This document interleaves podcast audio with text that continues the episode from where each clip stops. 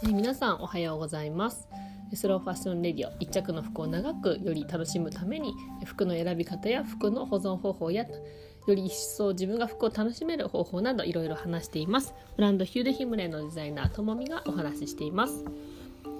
いつもですねこのレコーディングというか撮るのはだいたい午前中とかに撮るんですけどだいたい一発撮りみたいな感じで、まあ、23回最初の1分ぐらい撮り直したりしますけど乗ってくるとそのまま撮った方がいいということであんまり台本とかは書かずに今日話すことだけざっとメモしてざっくりと話しております。まあね、なんでこんなことできるかなって振り返ると自分は学生時代から56年ずっと実は札幌のエアジーでインディーズの音楽番組のをやっていてそこでちょっとおしゃべりの練習というか 1, 1回30分の番組を毎週毎週喋っていたので意外にそれが鍛えられてるのかななんて それで鍛えられて喋ることが慣れたのかななんて思ったりしています。今は人前で喋るのはプレゼンテーションで喋ったりとか結構マイクを持って喋ることも仕事として増えてきたんですけど喋ること自体が嫌いではないのですごく楽しくこのレコーディングをしております。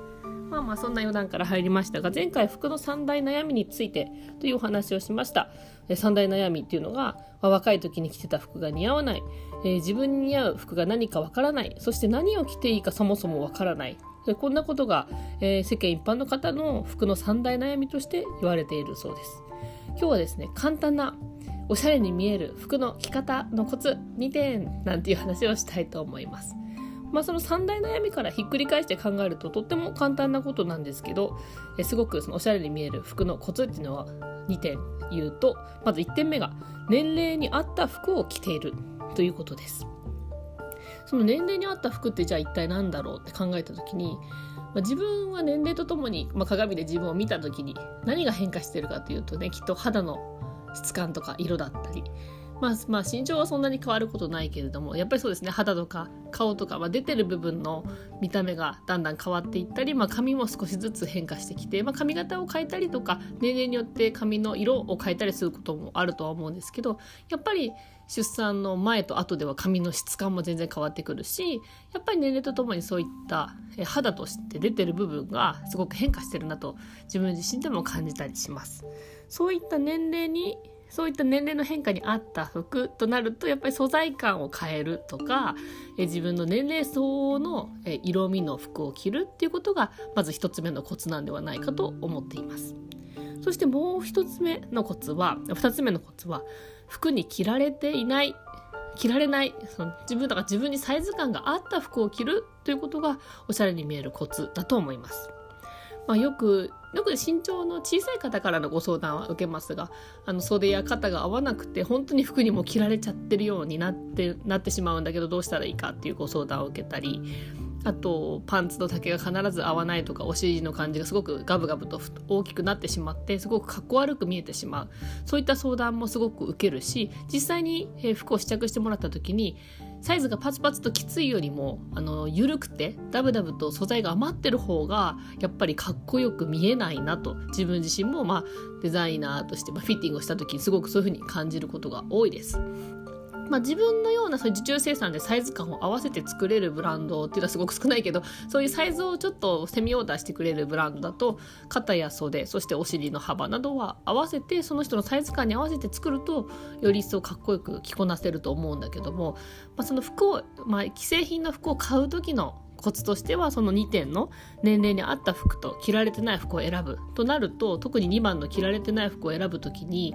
えー実はまあ体体型的には M サイズなんだけども身長が低いから本当は S の丈で着たいっていう場合は本当に裾だけを調整してすっきりと見える袖丈であったりトップスだったら本当に逆に長いトップスのお尻が隠れちゃうような丈じゃなくてお尻より少し上ぐらいのすっきり見える丈感のものを選ぶとか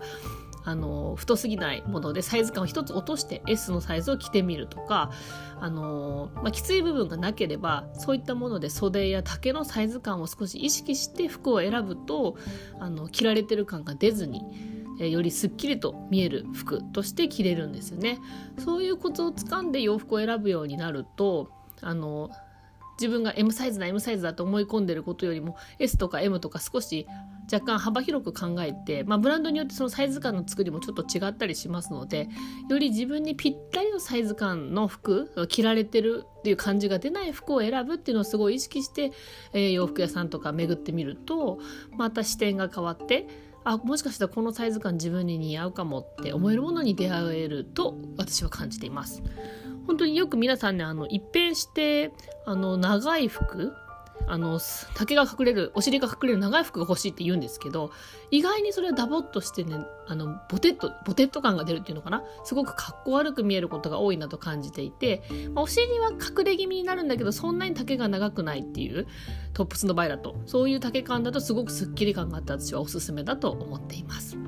えそんな風にもし服を選ぶ時にすごく悩んだ場合は、まあ、自分に年齢があった服っていうものと、まあ、服が着られてる感が出ないという服選びっていう視点でちょっと、えー、洋服屋さんを巡ってみるとまた面白いかもしれません。